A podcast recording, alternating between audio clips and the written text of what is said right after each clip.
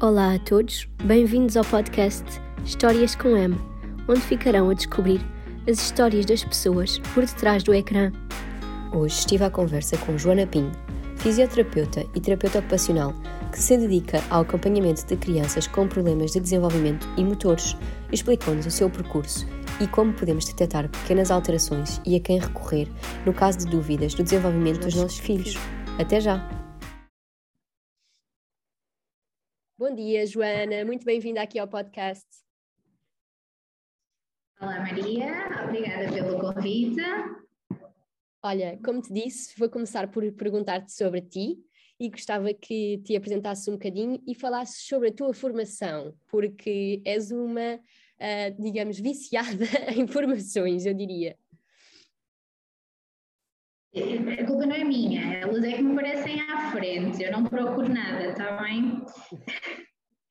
Então, um, a minha primeira formação, por assim dizer, um, é em fisioterapia. Um, foi e, e, foi escolhido um bocadinho na altura por causa, por causa da, do desporto que eu fazia, não é? E portanto foi assim a, a primeira opção e, e, foi aquilo em que entrei. Um, depois sempre com a ideia do desporto.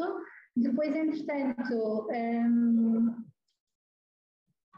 ao longo, do, ao longo da formação, tive um primeiro estágio uh, em que tive uma orientadora de estágio que achou, achou que eu tinha arte quem ia gostar de pediatria, que é engraçado porque eu na altura dizia que odiava crianças, e, e convenceu-me a ir passar umas horas, um, primeiro, na, primeiro na piscina, numas sessões de, hidroterapia para bebés que eles tinham, e depois no ginásio, um, e eu fiquei com o bichinho, mas era um bichinho estranho, era um bichinho que me dizia que, hum, que aquilo podia ser feito de outra maneira, que havia ali qualquer coisa esquisita na forma como se estava a fazer fisioterapia com os bebés.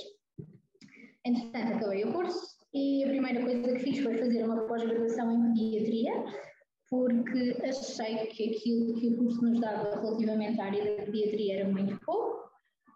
Eh, quando acabei a pós-graduação, comecei a trabalhar ehm, um mês depois, logo na, na área da pediatria, de onde nunca mais saí, e no segundo ou terceiro ano, penso eu, já a trabalhar nesta área, tive a oportunidade de trabalhar com uma terapeuta ocupacional, que tinha formação em integração sensorial, e o meu pensamento foi: eu quero aquilo.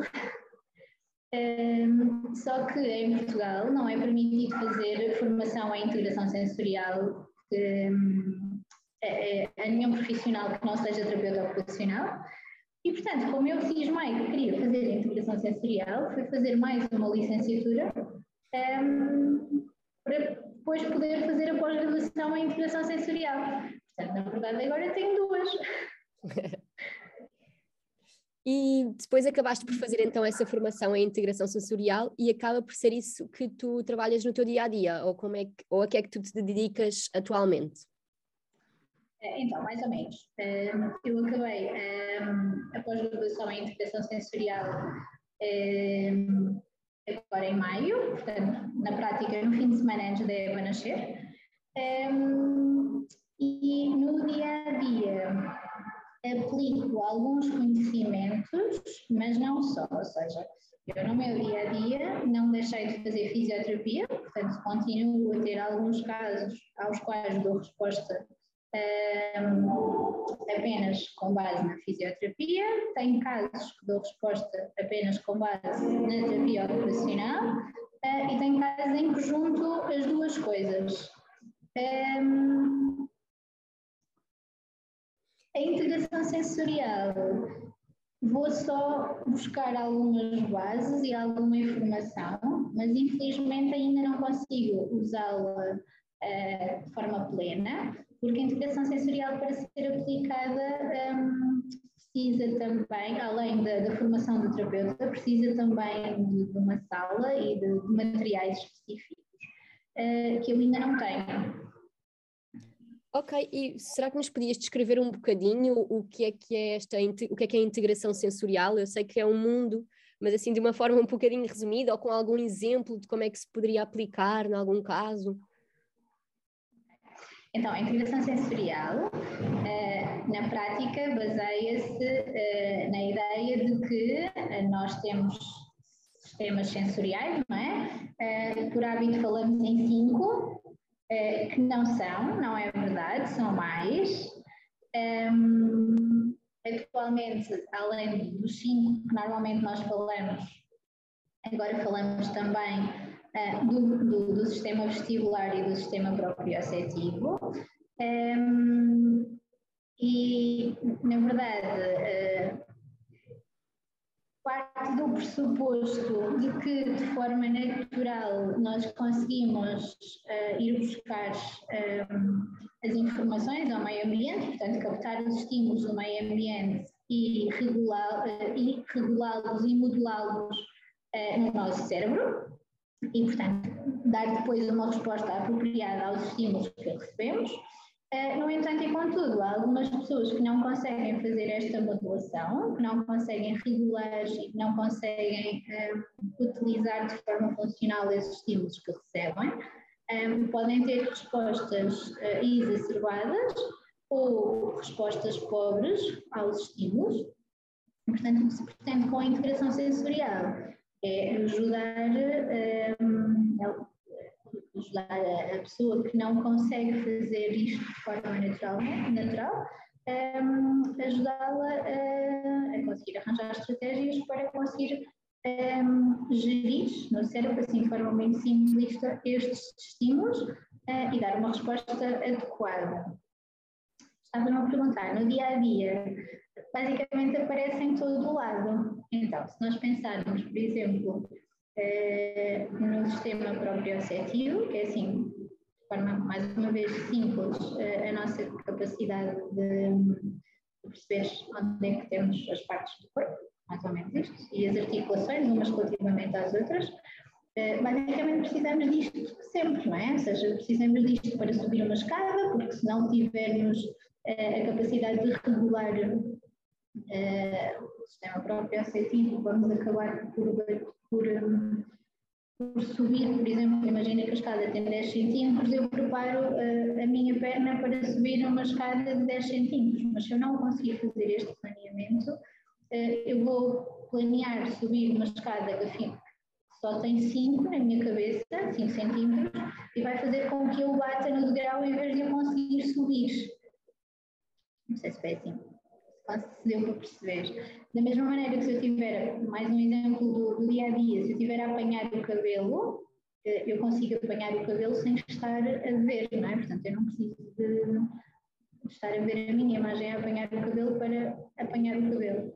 Uh, isto tem a ver com a minha capacidade de perceber onde é que está a minha cabeça, onde é que está o meu cabelo e onde é que estão os meus braços um, e conseguir utilizar um elástico um, e usar as duas mãos em simultâneo, portanto este controle bilateral, para conseguir apanhar o cabelo. Bem, realmente é super interessante como é que nós nunca nos apercebemos, mas usamos realmente uh, esse, esse sistema proprioceptivo que é, que é interessante estares a falar, porque isso é uma das coisas que nós damos, nós damos em medicina, um, tal como o sistema vestibular, que se calhar para quem não é assim da área de saúde, uh, são alguns palavrões, mas que, como tu exemplificaste muito bem, são coisas que precisamos no nosso dia a dia e que basta uma pequena alteração e vai nos causar muita disfunção um, porque não conseguir subir uma escada, ou não conseguir apanhar o cabelo, ou não conseguir apertar um botão, eu lembro-me que era muito o exemplo que se, que se, dava, não é? Não teres essa capacidade de, de, coordenar bem as mãos e os dedos para apertar um, um simples botão, uh, que é uma coisa que a maioria de nós dá como um dado adquirido, para outras pessoas pode ser uma, uma imensa dificuldade e é por uma falha neste, neste sistema. Realmente é, é muito interessante e olha, nem sabia que que realmente dentro da, da terapia ocupacional se, se trabalha isto e, fa, e, faz realmente todo o sentido. Queria te perguntar aqui um, que nos descrevesse um bocadinho o, como é que tu trabalhas, o que é que tu, com quem ou com que tipo de casos e de utentes é que tu trabalhas no teu dia a dia?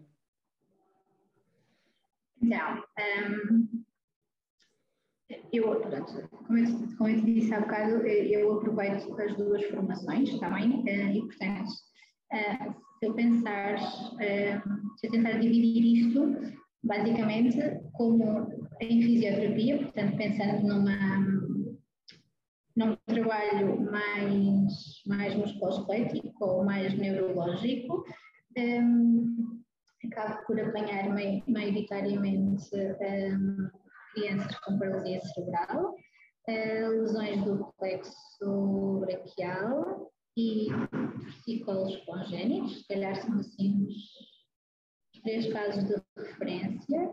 Um, nestes casos, a minha primeira abordagem acaba por ser como fisioterapeuta, mas depois acabo por ir buscar também algumas coisas à terapia ocupacional. E depois, relativamente à parte da terapia ocupacional, a grande, grande maioria neste momento de casos um, são crianças com autismo. Ok, e tu fazes, geres os dois tipos de casos, portanto, no teu, no teu dia a dia de trabalho, um, umas sessões estás na água, não é? Pelo que, pelo que sei, estás a trabalhar numa piscina, e as outras fazes em consulta. Podes nos contar um bocadinho como é que, como é, que é, por exemplo, uma consulta de terapia ocupacional? Então, a grande maioria do meu tempo é passado em água. Hum, portanto, eu fora da água acabo por fazer mais as avaliações hum, e, e, o resto, a maioria da intervenção é feita em água.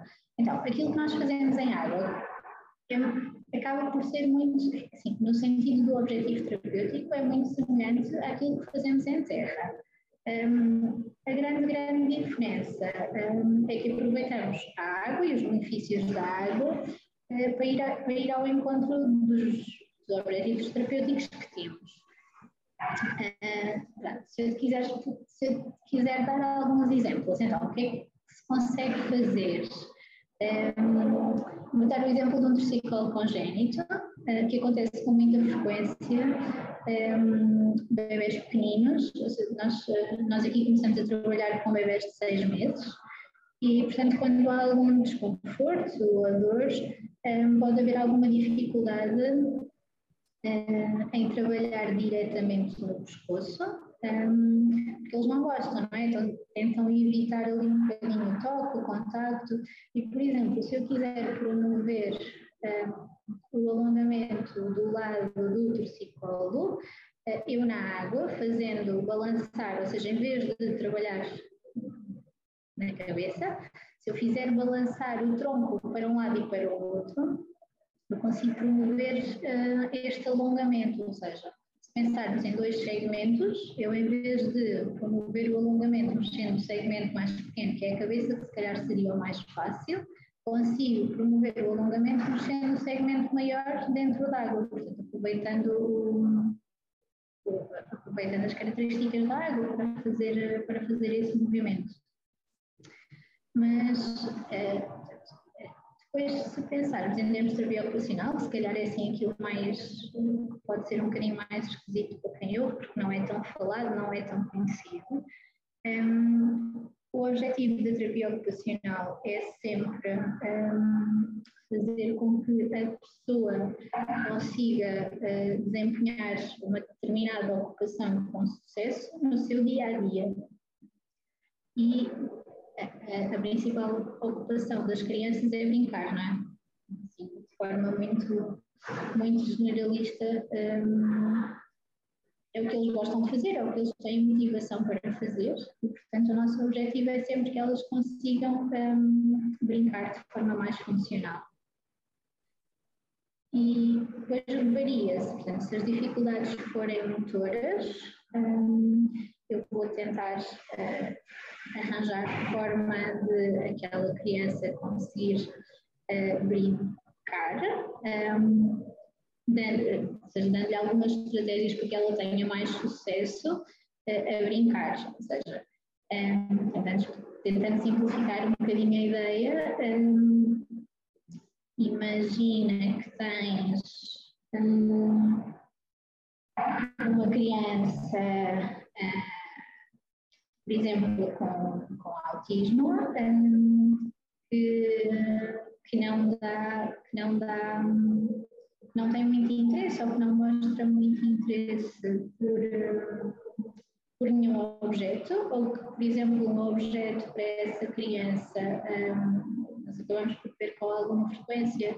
Eh, uma das, das possíveis estereotipias é, é, retirar a função de brincar aos objetos, não é? por exemplo, fazê-los rodares. É muito comum ver uma criança com autismo, por exemplo, com um carro a rodar-lhe as rodas. Um, e, e, portanto, embora por ela aquilo seja uma atividade, depois em termos um, sociais, pensarmos no brincar como uma função também social, não é? Uh, acabamos por limitar as interações e os contactos e a comunicação com os outros. Portanto, o nosso, o nosso objetivo como terapeutas operacionais um, é tentar que estas crianças comecem um, a ter brincadeiras que, além de serem motivadoras para elas, uh, também possam ajudar um, na interação, na parte social e no contato com os pais. Um, em água, o que acaba por se fazer é, vez, aproveitar a água como com as características que tem, não é? Espetaculares. Obviamente, quem não gosta de água sai um bocadinho furado, não, não é tanto. acaba por não ter grande, grande sucesso. Mas, efetivamente, nos miúdos que, que gostam de água, eh, a água, além de promover, eh, promover uma interação, portanto, aquilo que nós notamos é que crianças que, que gostam de água acabam por se sentir mais à vontade a comunicar e têm mais necessidade de comunicar em água, um, acabamos por dar algumas ferramentas e algumas ideias alternativas um, de brincadeira um, e é muito isso que, que, se faz na água, né? Portanto, na prática, o que eu faço durante o dia é brincar. Era o que eu te ia dizer, és uma mestre de brincadeiras.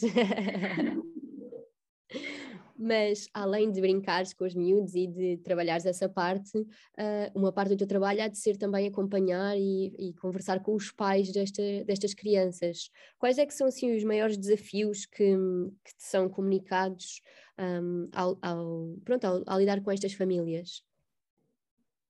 Então, uh, mais uma vez está dividido pelas características das crianças, portanto, normalmente nas crianças com alterações motoras a, frase chavão é mas ela vai andar. Um, eh, ou então, como eu acabo por apanhar muitos plexos braquiais, acontece muito, mas ela vai ficar sempre assim com o braço. Um, quando são situações mais, mais comportamentais ou, um, ou mais de interação e de relação, calhar aí não há, tão, não há, não há um chavão tão grande. Deixa-me lá pensar. Estou dividida.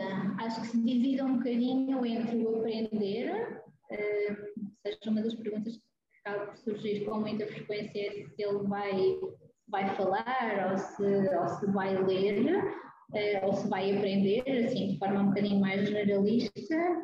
Uh, ou surgem também muitas preocupações com as dificuldades de regulação e com as dificuldades de comportamento, um, ehm, que são difíceis de gerir e são difíceis de lidar, e acredito que no dia a dia de uma família seja, seja efetivamente um grande desafio, um, ehm, mas que é um desafio para os dois lados. Uh, efetivamente, uh, as alterações que surgem na criança embora sejam difíceis de lidar para os adultos, também o são para as crianças que estão a tentar comunicar qualquer coisa, um, estão frustradas porque não estão a conseguir. Portanto, acho que o grande desafio, um, acima de tudo, é percebermos isto.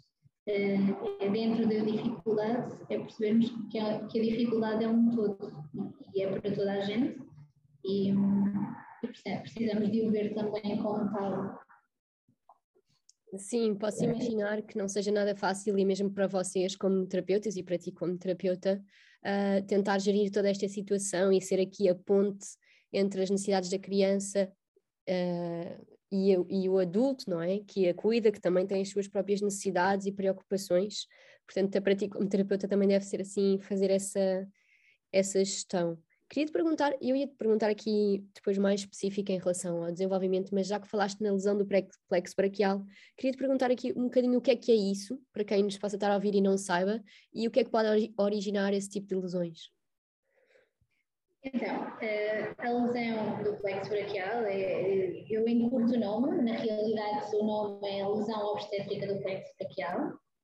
Eh, é uma lesão que ocorre, eh, não tenho presente os nomes, mas na grande maioria das situações no quarto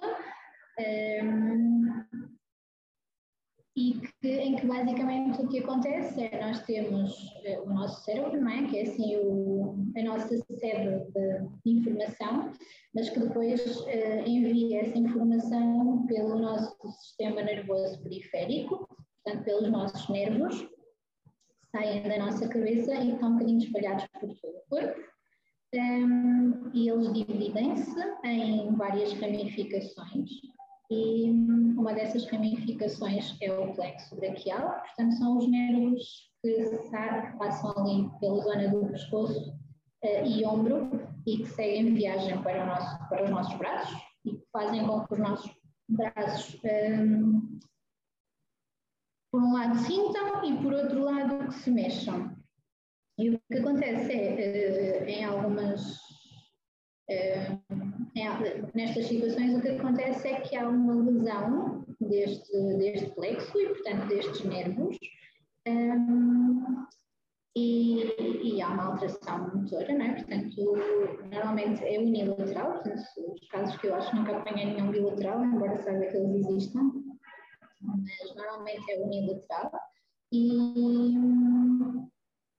e há uma lesão que faz com que o braço tenha uma determinada característica, portanto eles ficam, ficam numa postura mais, mais fechada, portanto com as articulações mais em flexão, assim de forma um bocadinho generalista, um, e têm menos mobilidade, têm menos amplitude um, e portanto menos função, não é?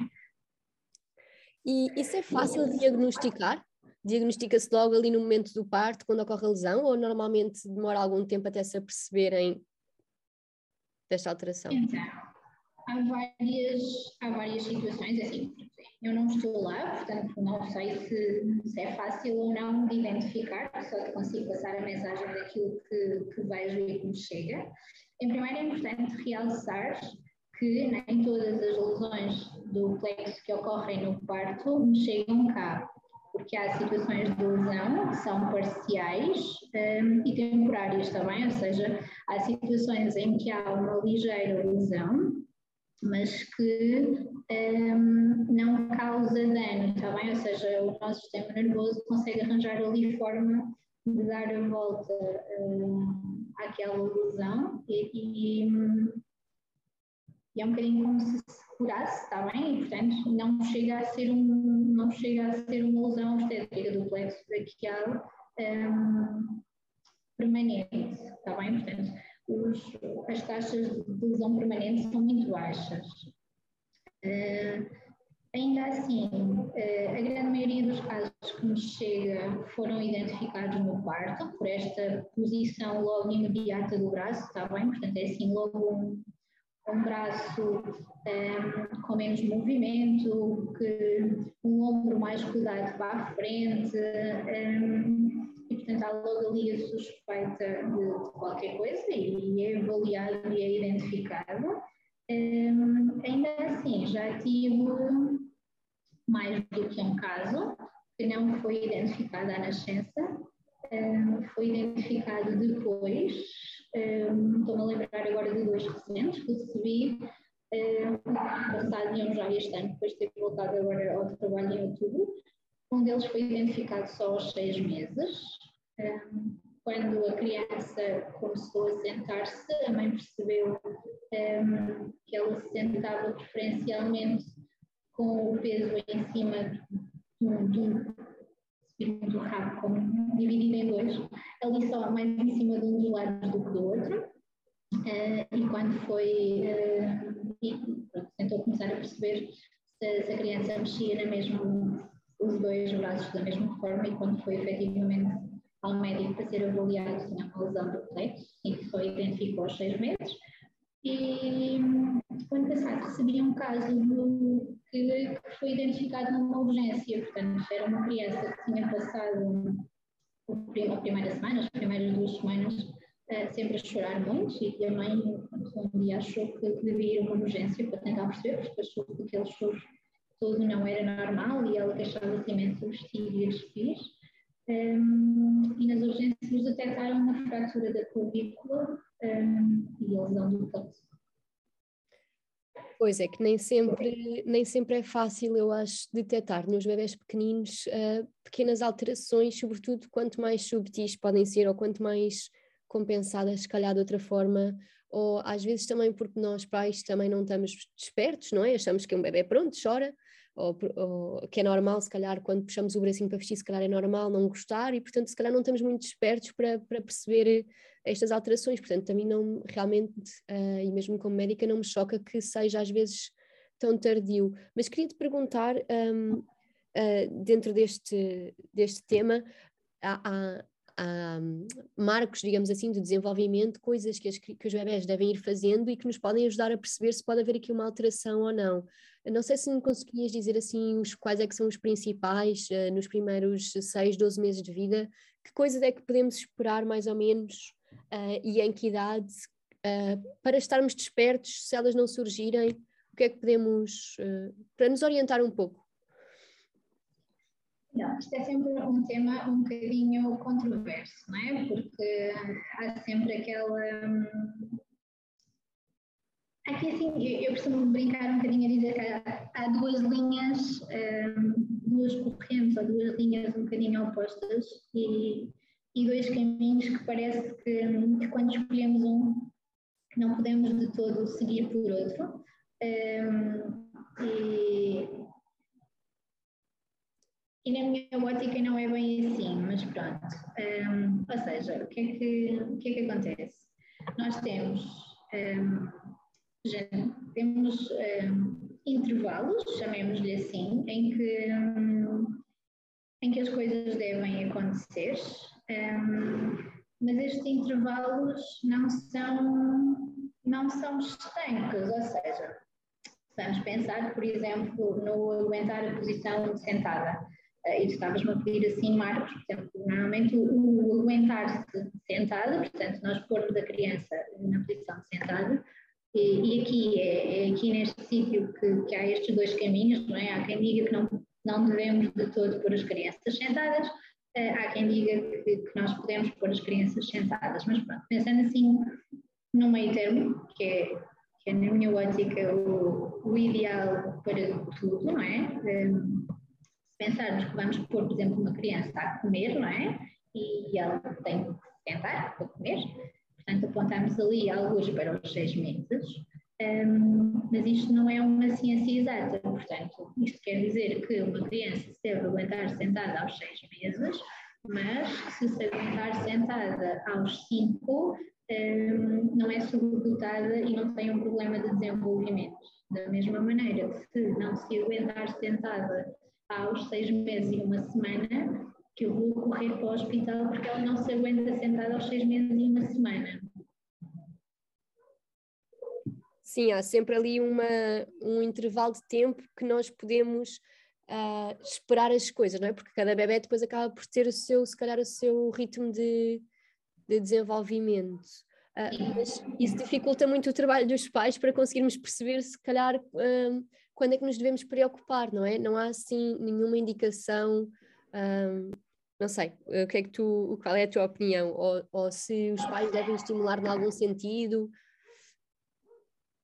Então, é assim, eh, a indicação que eu acabo por, por, por, por, dar não seja, não seja esta a evidência, mas porque, tal como tu dizes, um, se nós vamos seguir a evidência, um, nós tínhamos que estar a dar uma tabela um, aos pais, ou seja, eh, é assim, ainda assim, isto, isto existe. Se tu, se tu pegares no livro de, de, do EB, o livro atual, é? já tem algumas pistas de, nas consultas daquilo que é avaliado na consulta Uh, e aquilo que é avaliado na, na, nas consultas de pediatria está alinhado um, com as aquisições que se esperam naquela idade, está bem? Agora, efetivamente, as coisas podem acontecer um bocadinho mais cedo ou um bocadinho mais tarde. Um, e o que eu costumo dizer para. Pois cada competência tem mais ou menos tempo em que pode divergir desta norma, um, mas, mas, aí era, era o que eu estava a dizer, íamos ter que estar a dar uma tabela de divergência, não é? Até onde é que eu me devo preocupar. E também não é este o esperado, porque os pais são pais, há profissionais de saúde preparados para fazer essa avaliação de forma um bocadinho mais detalhada. Uh, mas aquilo que eu costumo dizer assim de forma generalista e para facilitar é deem ali o espaço de 15 dias a um mês, um, até ali aos seis meses, 15 dias ou um mês, depois de passar um, depois de passarem esses 15 dias, ou seja, depois de passar os 15 dias comecem a estar atentos, um, comecem a perceber se as aquisições anteriores estão adquiridas, porque efetivamente isto, um, funciona tudo muito interligado, não é? Nós não podemos querer uh, que a criança tente antes de conseguir regular, não podemos querer que a criança caminha antes de se conseguir pôr de pé. Um, e, portanto, é isto, ou seja, ao fim de 15 dias da aquisição, de se esperar que a aquisição esteja, esteja presente, começar a estar atentos um, e ao fim do mês um, tentar procurar ajuda, tentar fazer uma avaliação, se calhar um bocadinho mais cuidada, um, para perceber se há de facto alguma coisa uh, a identificar, se há alguma coisa que se possa fazer ou não. E uh, pergunto, pegando agora nisto, e seria aqui já a terminar a nossa conversa, infelizmente porque temos limite de tempo, mas porque tinha muito mais perguntas para ti, mas assim para ficar também de alerta aos pais, uh, dando aqui esta margem que disseste agora, a quem é que recorreríamos? Ao pediatra? A algum uh, especialista mais específico para o desenvolvimento da, das crianças? Que, o que é que tu aconselhas aqui neste ponto? É sim, na minha experiência, daquilo que eu tenho visto, a grande maioria dos pediatras uh, estão muito focados na doença, não é? Portanto, e quando eu digo doença, é, são doenças uh, urgentes do aqui e do agora. Portanto, estamos a falar de identificar uh, otites, gastroenterites, uh, amigdalites, etc. Claro que não são todos, não é? Há exceções, como é óbvio, mas, mas a grande generalidade, e é a função deles, não é? é identificar este tipo de doenças. Portanto, eu diria que não, que não será tanto o pediatra que acompanha a, a criança, eh, assim a melhor referência, eh, mas diria que um pediatra de desenvolvimento, eh, portanto, um pediatra especializado em desenvolvimento, ou então um terapeuta que tenha, que tenha experiência na área pediátrica e que trabalhe com, com crianças, qualquer um dos dois um, pode conseguir uh, avaliar. É, enquanto um pediatra irá sempre avaliar no sentido de encontrar uh, uma possível patologia de base que esteja na origem daquele problema, uh, o terapeuta pode conseguir identificar algumas situações ambientais, por exemplo, que possam estar na origem, e às vezes basta mudarmos o ambiente um, para se fazer toda a diferença relativamente ao desenvolvimento das crianças. Olha, um, eu queria mesmo terminar, mas eu tenho mesmo que fazer esta pergunta e sei que se calhar não vai ser fácil fazê-la, respondê-la uh, em breve tempo, mas estás à vontade. Uh, pegando nisto de alterações do ambiente, há muito também duas correntes, estimular ou não estimular.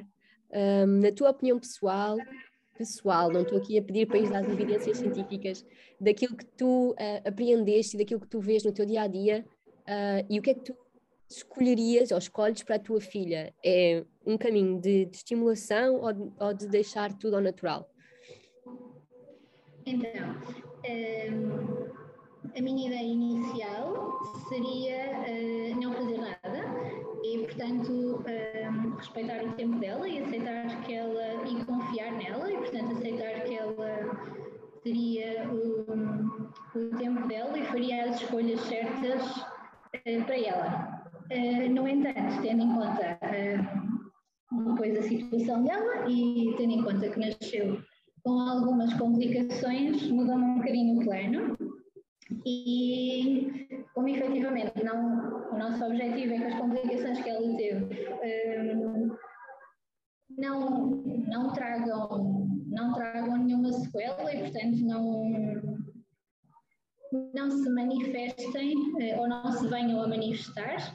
Eh, eu tenho mudado aqui um bocadinho eh, a forma como tenho lidado com ela e, portanto, não sou, não tenho propriamente, como eu costumo dizer, não tenho uma tabela de estimulação diária, mas tenho aproveitado as rotinas do dia a dia e tenho aproveitado os momentos do dia a dia um, ehm, para ir promovendo um bocadinho um, ehm, as competências que sei que devem surgir a seguir. Portanto, pronto, acabei por situar um bocadinho mais assim no, meio termo. E, e, vou explorando e vou vendo uh, algumas algumas das competências, vou vendo se ela está ou não preparada um, e vou incentivar de forma muito ligeira um, a etapa seguinte. Ok, então, mas, mas porque tiveste esse início mais complicado, mas recomendarias isso mesmo para um para uma pronto um parto supostamente normal, porque depois nós nunca sabemos que pequenas coisas podem estar por trás, não é? Não, nós não estamos dentro do canal uh, do parto, portanto, um, tu, a tua ideia original seria num parto, imaginando, uh, pronto, sem qualquer tipo de suspeita, deixar as coisas evoluir naturalmente e não incentivar então as, as crianças. É o que tu, a tua, exato, a tua bandeira é essa. Sim. Acho que é assim, efetivamente acho que se, se, se, nós olharmos para elas e se confiarmos nelas uh, e se lhes dermos o tempo, uh, a grande, grande generalidade das crianças atinge as etapas na altura em que tem que atingir. No entanto, e contudo, um, ehm, isto vale para isto vale para pais atentos, ou seja, isto não significa eu vou confiar na minha criança e vou estar completamente relaxada e descansada, uh, porque ela vai lá chegar, ou seja, eu vir que a minha criança, uh, aos, há bocado falei do exemplo do sentar e, portanto, mantenho. Se eu vir que a minha criança aos seis meses não se senta, ou se eu vir que a minha criança aos seis meses não rebola, uh, eu não me vou sentar descontraída, a olhar para ela, uh, a dar-lhe todo o tempo do mundo e a confiar tudo tem o seu tempo uh, e esperar até aos 8, 9, 10 meses, porque ela há de lá chegar. Não, é efetivamente dar-lhe as condições para o fazer, não é? Porque a verdade é que eu acho que devemos confiar nas crianças sim, e elas atingem o que têm que atingir sim, se lhes dermos as oportunidades para o fazer, não é? Uh, já conhecia uma criança, eu acho que já tinha falado neste caso, que com oito meses não se sentava, não regulava, nem sequer se aguentava na posição de sentada quando era colocada.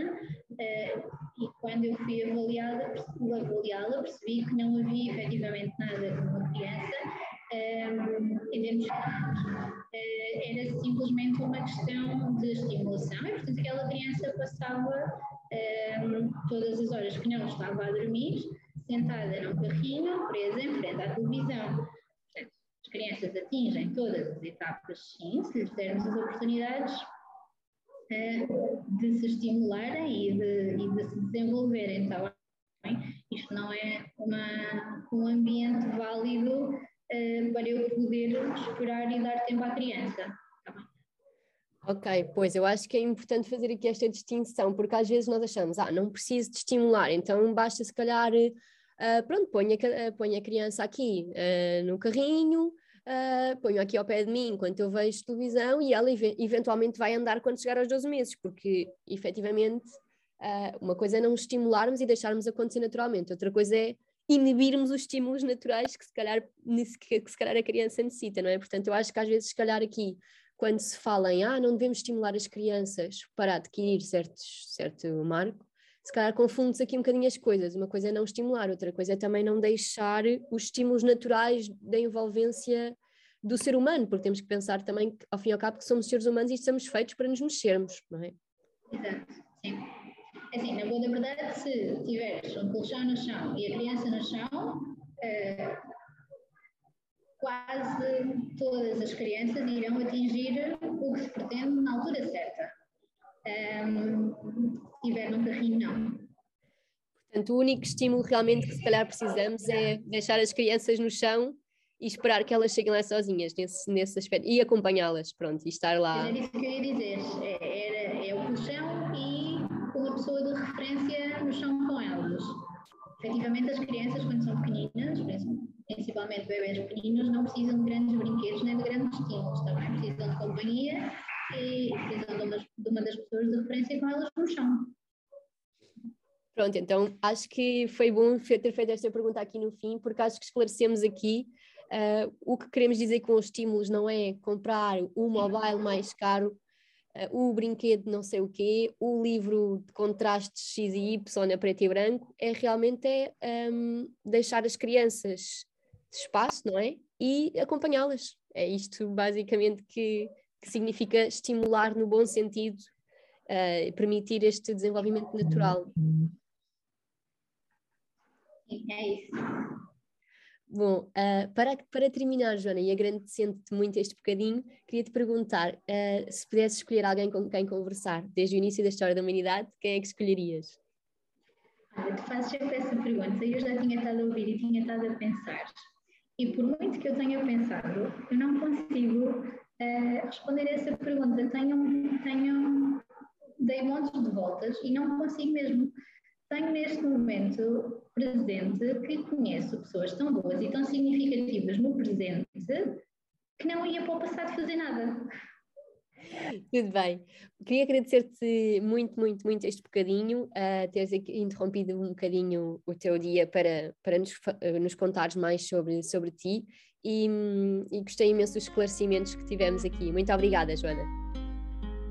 Obrigada, Maria.